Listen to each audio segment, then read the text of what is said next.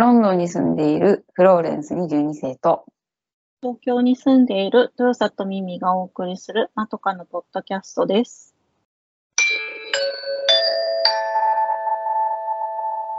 前髪斜めに切ってみました。このコーナーは、まとかの2人が長すぎる前髪のように気になって仕方ないことを15分ぐらいで斜め目線で切ってみるコーナーです。今回のお題は私、フローレンスが考えました。ちょっと今話題の宗教について、宗教2世についてはい。話してみようと思います。はい。あのカルカルトが今ね、話題じゃないですか。うん。でも、宗教って別にカルトだけじゃなくて、カルトもあれば、まあ、カルトじゃない伝統的な宗教と言われているものもある。なんかまあでも最初はみんなどの宗教もカルトだったんじゃないかって気もしますけどね。うん。誕生した時はね。うん。で、あ宗教について話し出すと長いから、ちょっと2世について、宗教2世について話そうかなと思います。はい。で私は、あの、クリスチャンなので一応宗教を持ってる人なんですが、私は宗教2世じゃないんですよ。1世なんですよ。自分でなったから。うん。で、子供もいないから、別に2世を生み出すこともないのですよ。うん。けど、宗教2世のはたくさん知ってる。周りにいっぱいいる。うん。で、それぞれの旅路を辿ってきてるんですよね。うん。だから、カルトだけじゃなくて、宗教2世そのものに、うんと、宗教2世に生まれちゃったことで、宗教と無縁で生きてくいる人とは違う人生があるなぁと、まあ思うなってことについてちょっとうん。話して、その後ミミさんの意見を聞きたいんですけど、はい。まあ、宗教は良かれと思ってみんな入るわけじゃないですか。で、うんで入るときはね。で、うんまあ私も、まあ、良かれと思ってクリスチャンになったわけなのですが、うん。えっと、もし私に子供がいたらね、うん。もちろん、キリスト教の幼稚園とかに、まあ日本にいたら行かせるだろうし、うん。いや、まだ、なぜなら私の原点がそこだからなんだけどね。良かったと思ってるから。うん。まあ子供の頃に、まあ、聖公会っていう、もともとは英国国教会で、その後アメリカに行って、アメリカから日本に到来した、プロテスタント系のキリスト教なんだけど、うん。の幼稚園に行ったわけですよ。うん。聖公会って立教とか聖公会だね。で、あの、そこで、まあ、3歳の時に神の存在を知ったことが全部の原点で、うん。その、みそこから身近に生きてきたことを私はいいことだと思って生きてきたから、あの、もし私に子供がいたら、その、強要はしないけど、されると自分でも嫌だったからね。あの、でもまあそういうもんがあるんだよっていうのを幼稚園とかに活かしてし知ってほしいぐらいは思った、思うだろうなと思うんだよね。うん。でもさ、私はでき、すごくスーパーリベラルクリスチャンを目指してるから、その、クリスチャンって言ってもいろんな層があるわけですよ。例えばさ、アメリカで、あの、最高裁、その、中絶、はい、中絶に関する法律は、その、なんて各州がうん。決めていいっていう風になっちゃったから、うん。論争を巻き起こしてるじゃないですか、今。そうですね。だったらそれ、それとかもさ、保守的なクリスチャンの人が、先頭を切って反対してるわけですよ。まあクリスチャンだけじゃないけどね。うん。リプロダクティブヘルスについてはですよね。生成科学については。うん。で、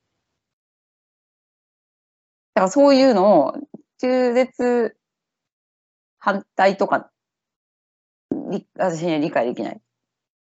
うん。で、それを神が反対してるとも私は思わない。うん。あと LGBTQ とかも、うんその、だからもうその、なんかその小聖書を文字面通りに読んでる保守派の人と、そうじゃなくて、あれは2000年前の書物だってことを理解した上で、その当時のカルチャーと付き合わせて読んでる私たちリベラル派とでは、やっぱ読み方が全然違うんですよ。うん。だから、全然、あの、同じ宗教を信じてても一本化されないのね。すっごく段階があるわけ。でさ、どこの、どこの層のクリスチャンかで、やっぱり、どういうふうに子供を育てるかはまあ別になるわけですよ。うん。別になるというか変わってくるでしょ。やっぱりさ、すごく経験で、割と保守的なクリスチャンのお家だと、うん。あの、なんか、ボーイフレンドもガールフレンドもなんか18歳ぐらいまで作っちゃダメとか、うん。いろいろ厳しいと思うんだよね。あの、うん。毎日この時間にお祈りしなさいとか、もう教会は絶対同席にしちゃダメとか、あのまあ、いわゆる教会というのはですね、大体まあ日曜日に礼拝があるけど、週の真ん中にもなんかあんのよ。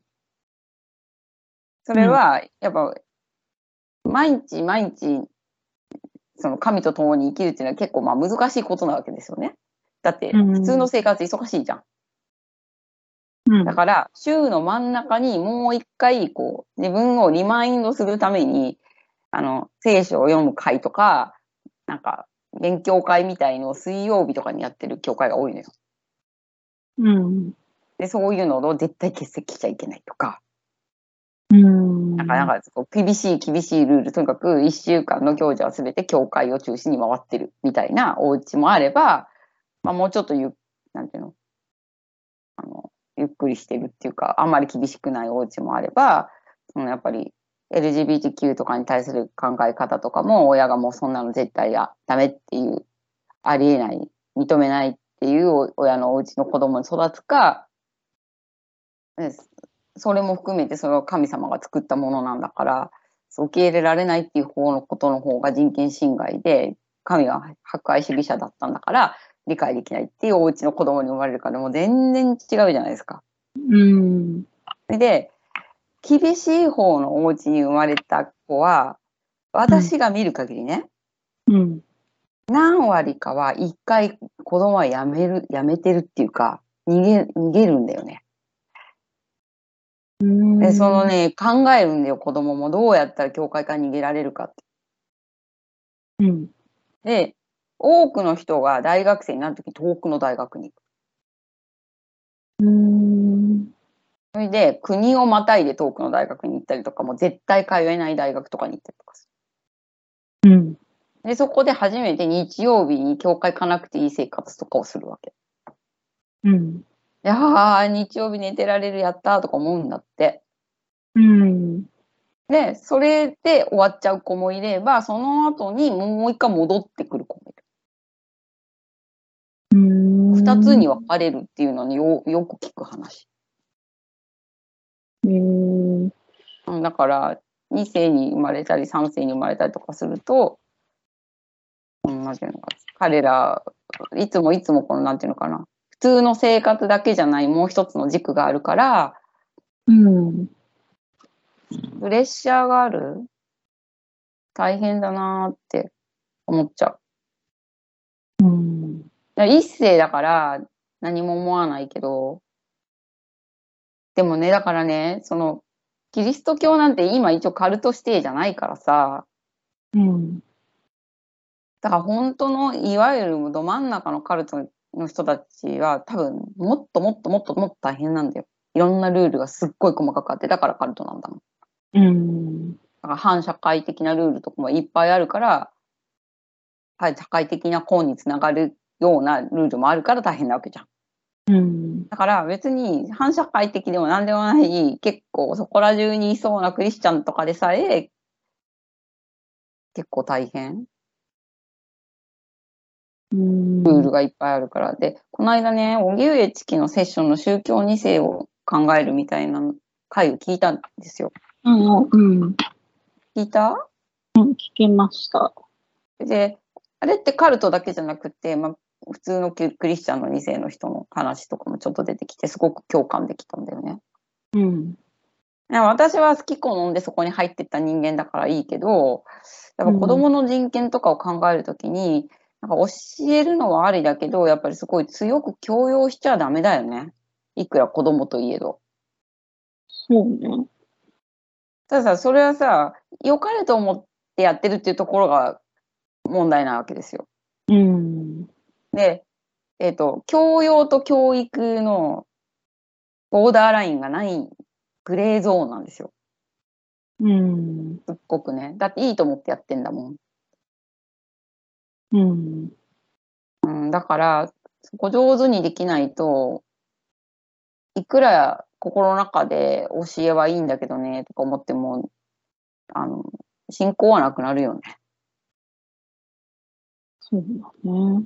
うん。でもさ、なんか、その、伝統宗教って言われてるの中でも、別にあの、キリスト教なんて、クリスマスとかあるから別にいいイメージがある宗教だと思うんでね、一般的にはだって結婚式クリス、あわざわざ教会でやるわけじゃん、みんな。うん。そう。で、あの、荻上チキさんのラジオの中でも言われたけど、に日本はすごい多宗教うん。結婚式をキリスト教でやって、クリスマス教、クキリスト教式でやって、その後すぐに除夜の鐘つきに行って、すぐお正月でうん。神社同祭戦みたいなさ。うん。そうだな、すごい宗教国だなって、うん。そう思うよね。うん。だけど、中に入ってみると、やっぱり外から見えない世界があって、私すごい緩い教会行ってるけど、うん。それだって結構それってどうよみたいなルールがいろいろあるわけ。うん。で、どんどんリベラルクリスチャンも出てきてるから、ルールも変わっていくだろうし、変化していくと思うよ。あの、そういうのおかしいって。常識も変わるしね。うん。それだけど、なんか、ちょっとどうかしているよって思うことも、まあ、細かく言っちゃったらいっぱいあるわけ。あの、キリスト教内でしか使われてない特殊な言葉とかもあって、うん。でさ、外の世界とうちのせそのキリスト教内の世界とかがあるから、なるべくその言葉をさ、キリスト教を信じてる人以外の人の間で使わないようにしてるよ。だって意味わかんないから。うん。でもさ、もうそうわ、もうどっぷり使いすぎて、その境界線がわかんない人は、多分外でもバリバリ使ってるみたいなのね。うん。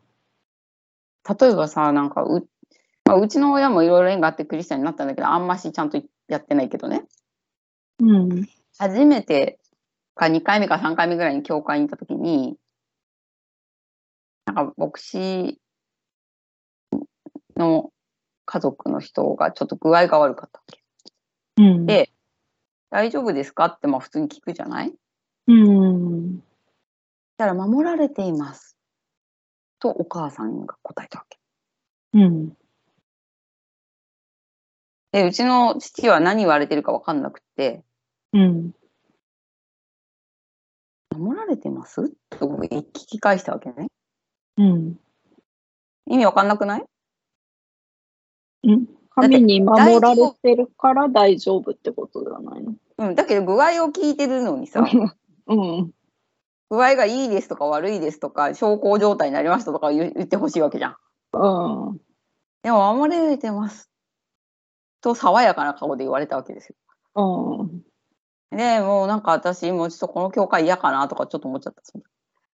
あ。うん、だからほど狭い世界の中で生きてって、まあまあまあ、教会に行ってそのクリスチャン用語だから言っちゃいいんだけどさ。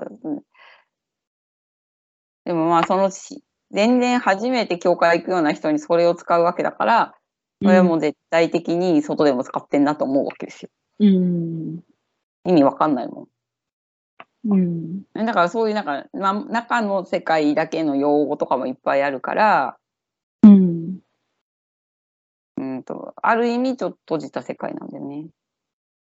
でも子供にとっては、その、なんていうの、策がないから、多分なんか、その、言葉遣いとかで学校でいじめられちゃったりとか、うん。すんだろうなとか。うちで神々神々親に言われてたら、学校でもちょっと神々言っちゃって、なんじゃそりゃって言われちゃったりとか、うん。するんだろうなっていうこと自体が悪いとは思わないけど、うん。やっぱりその、世界は別に自分が住んでいる世界だけではないっていうのは、大人だからわかるけど子供にはわかんないよね。だからその間ので結構子供は悩むんじゃないかなと思う、店は。うん。親が正しいって思うことはさ、幼児にとっては絶対なわけじゃん。だってそこで生き延びなきゃいけないんだもん、子供って。そうね。うん、だから見てると、うーん、なんかまあ私が一世だからいいけど、に私が宗教二世だったら嫌かもとかちょっと思う時がある。宗宗教やっててもそう思う。うん。自分が選んだわけじゃないもんね。うん。だからね、その二世で一回外に出て、もう一回戻ってくる人は結構信仰が強い。うん。選んでもう一回戻ってくるからわざわざ。逃げててもよかったもん。うん。うん。それはやっぱ生まれ育ったセーフティーゾーンがいいと思って戻ってくるのか、いろんな体験をして、あ、やっぱり宗教がある人生はいいもんだと思うか、いろんな心の旅路があるんだけど、そこ会った人の方がなんかバランスがいい？うん。もしくはもう、もうそこからもう一回戻ってきちゃって、うわーとか言っちゃって、なんかバランス良くない人もいるか。両方見る。うまくやれる人。あどっちか、もうガーって言っても、そのセーフティーゾーンと思う自分のところだけで生きていきたいと思うか。まあいいのよ。それ選んでそうなって、それで生きていけるんだったら、それがその人にとって幸せだもんね。あ。うん。だからやっぱりね、2世の人に守られるべきは選択肢だと思うんだよ。うん。中学生くらいまでは難しいかもしれない。だって自分で生きられないから子供って。うん。でも選択肢があることを教えて2世を育てるっていうのが難しいかもしれないけど、まあもし私に子供がいたら、そういうふうにししないと子供が苦しいよね。や嫌だかもしれないのにさ。うん。で、今のその宗教2世の問題がわーっと出てきて、あの、よ容疑者はさお、お兄さんもなんか大変だったみ、自殺してんだよね。あ、そうなんだ。知らなかった。なんか幹部を刺して自殺してるみたいだよ。うん。うん、だから、もっともっと大変な思いをしてるんだと思うしね。うん。うん、でもさ、あの、いいと思って親はやってるわけでしょ？うん。うん。で今さ、なんかこの宗教の問題わーっと出てきてさ、なんかクリスチャンとして別になんか困ってないんだけど、誰かにも何か言われたりとかもあんまりしてないしね。うん。えあありがたいなって思うけど、うん、でもまあ、窮屈な思いをしているクリスチャン2世はいっぱいいんだろうなと思うと、ちょっと苦しい気持ちになる。うん。とかとか、今のニュースを見ながら。だからもっと、まあ、私は保守的なクリスチャンじゃないけど、保守的なお家でも、やっぱりもうちょっと選択肢を子供にあげてほしいって思ったりする。厳しく育ててるお家を見るから。うん。うん。で、素直に育ってってる、素直に親が言ってることいいなと思って楽しそうにやってるところは見てていいけど、まあ、いやいや教会連れて来られてる子とかも見るしね。うん。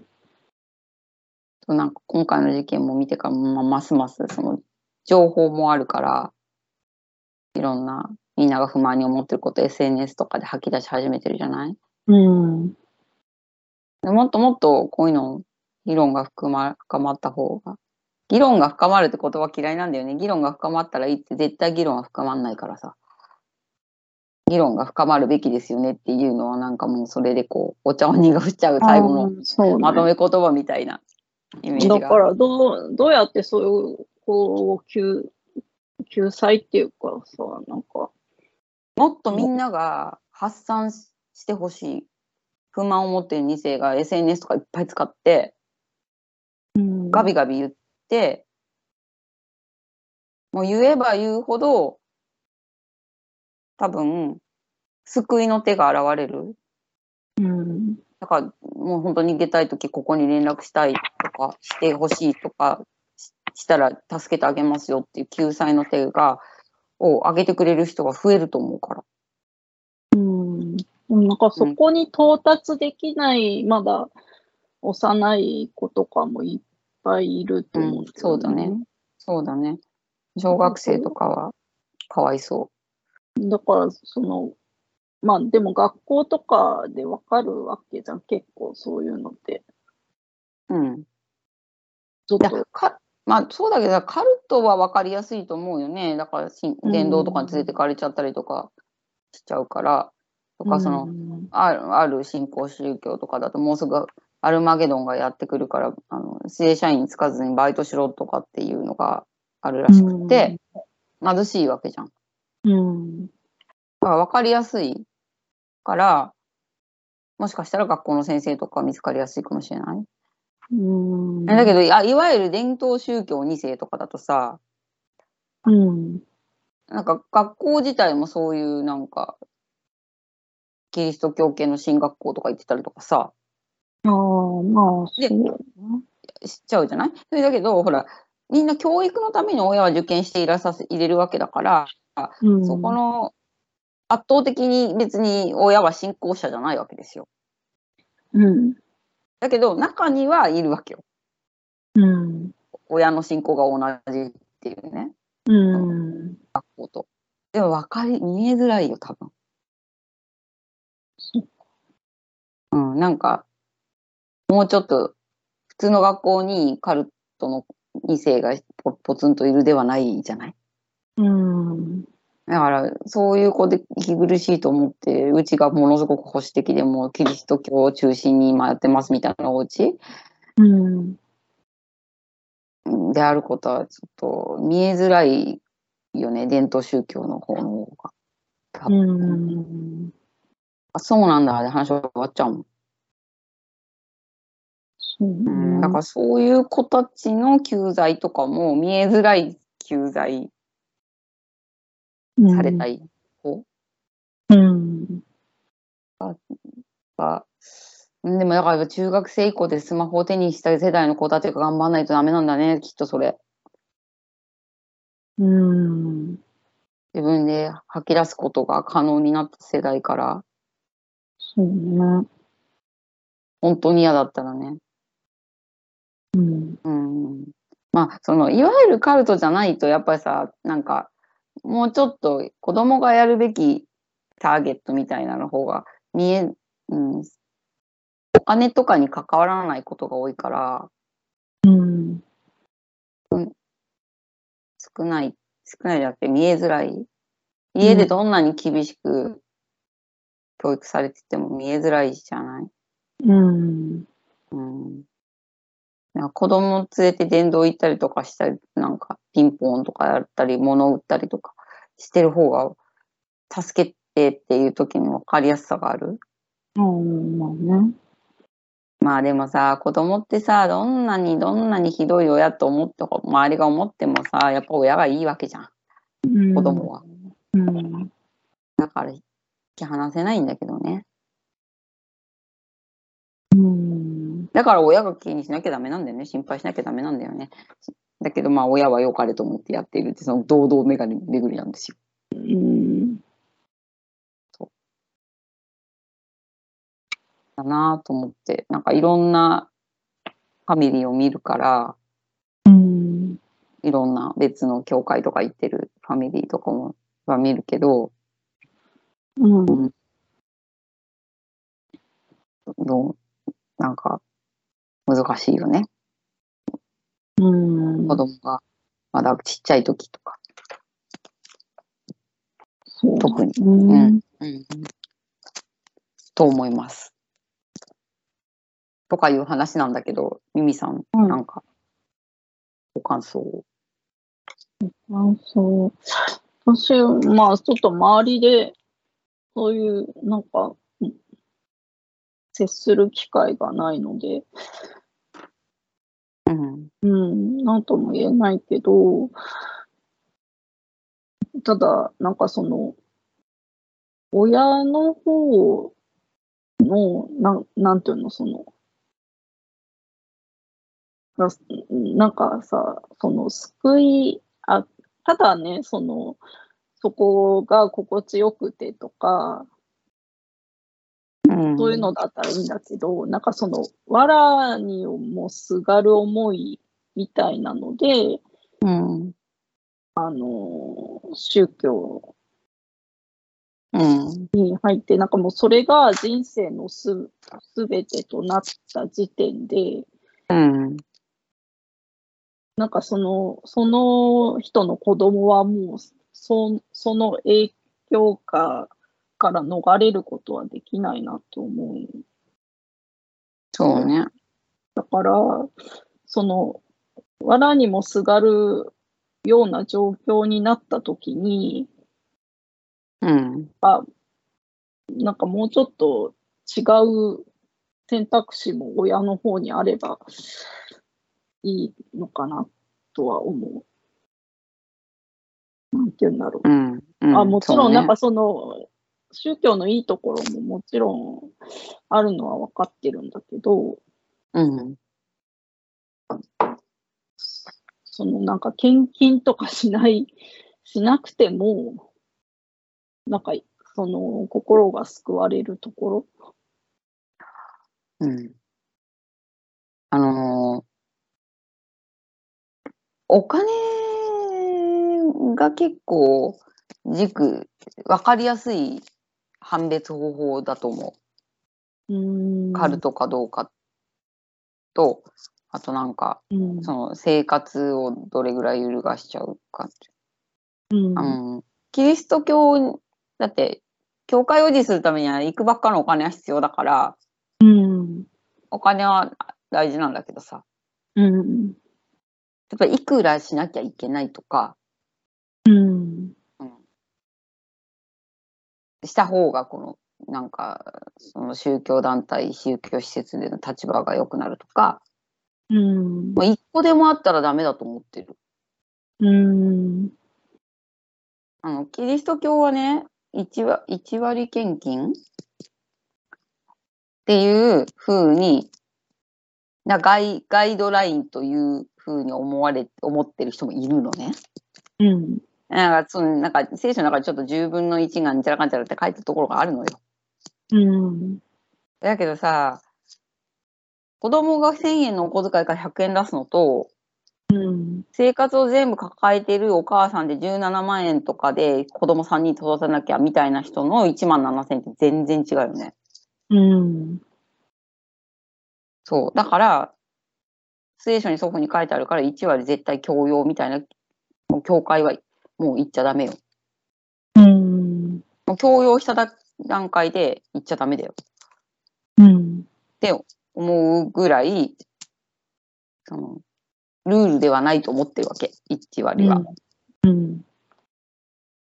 えだけど、なんかもっとさ、こう、ほんとすべ、すべてを差し出さないとダメだったわけでしょ？山上容疑者のところ、うんお母さんが言ってんのは。うん。うん、だから、もうお金のことを言い出すと、おお金で天国のチケットなんか買えないし、うん。だって、一体も天国行ったことないじゃん。うん。それでどうして絶対チケットが買えたって、まあまあわかんないわかんない。あの見えに見えないものを信じているのがまあ宗教者だからそういう意味では私もそうなんだが、うん。うん。でもなんかおおお金が分かりやすく入ってきちゃうともう絶対違う気がする。うん。で、それでもう全然何さん働いてもそれがいいってなっちゃったら、もう子供の人生は破綻しちゃうよね。うん。うん。だから、親は考えないとだよね。考えないとっていうか。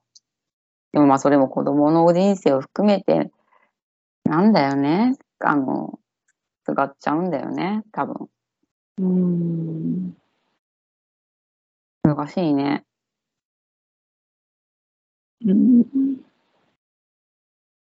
と思います。けど。あと、なんかあります？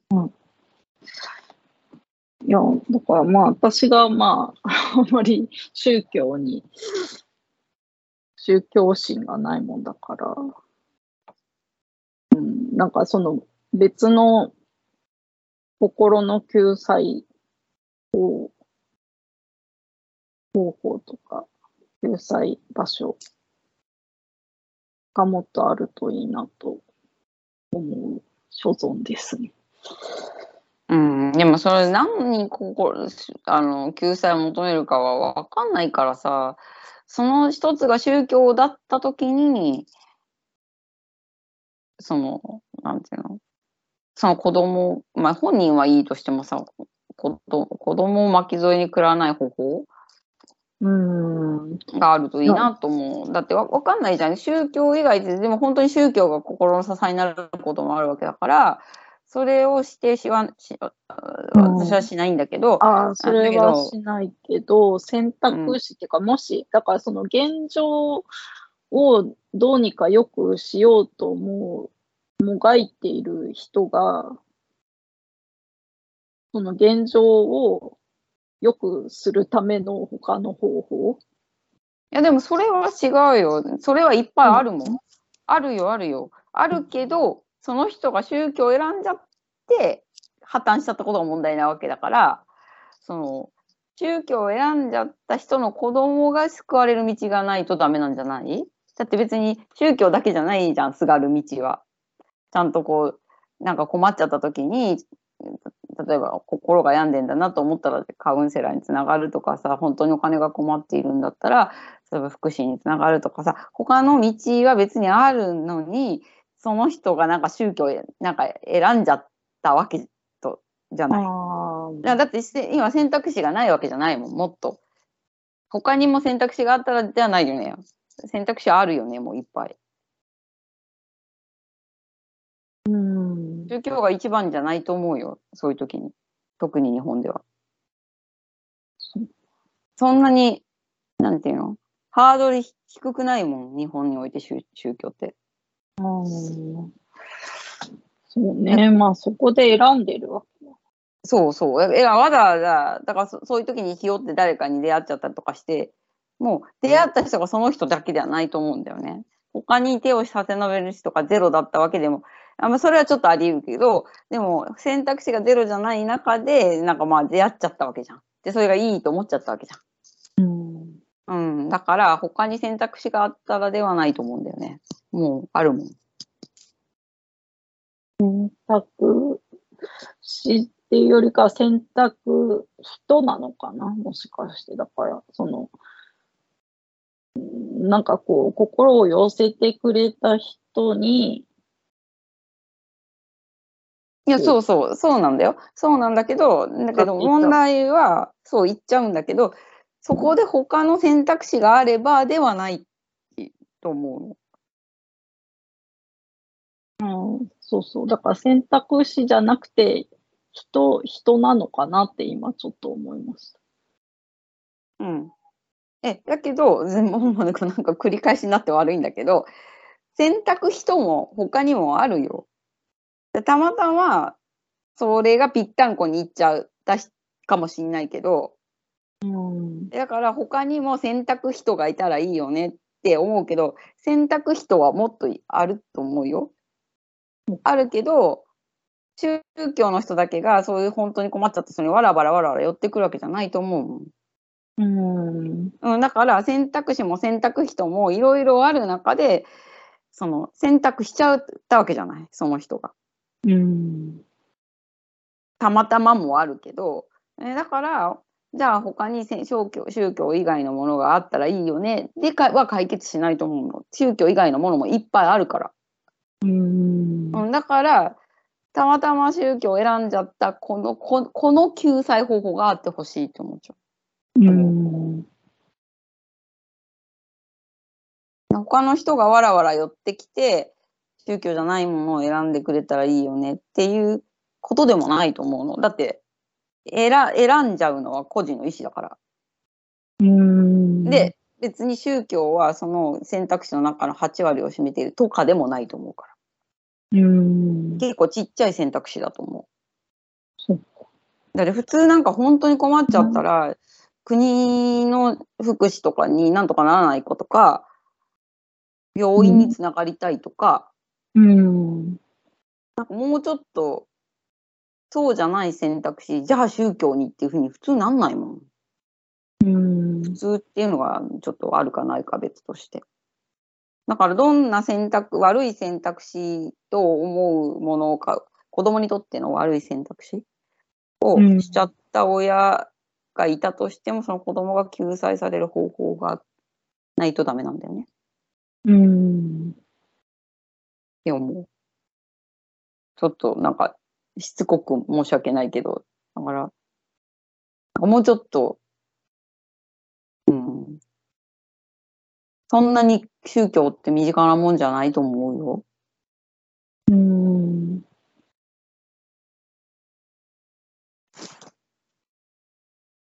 違うかな。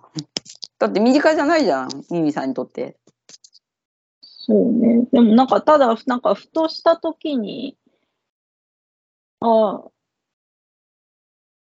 なんかこう、知り合って間もない人に、こう、まあ、とあるお寺とかに連れて行ってもらったときに、ああ、そうか、みたいな、なんていうのかな。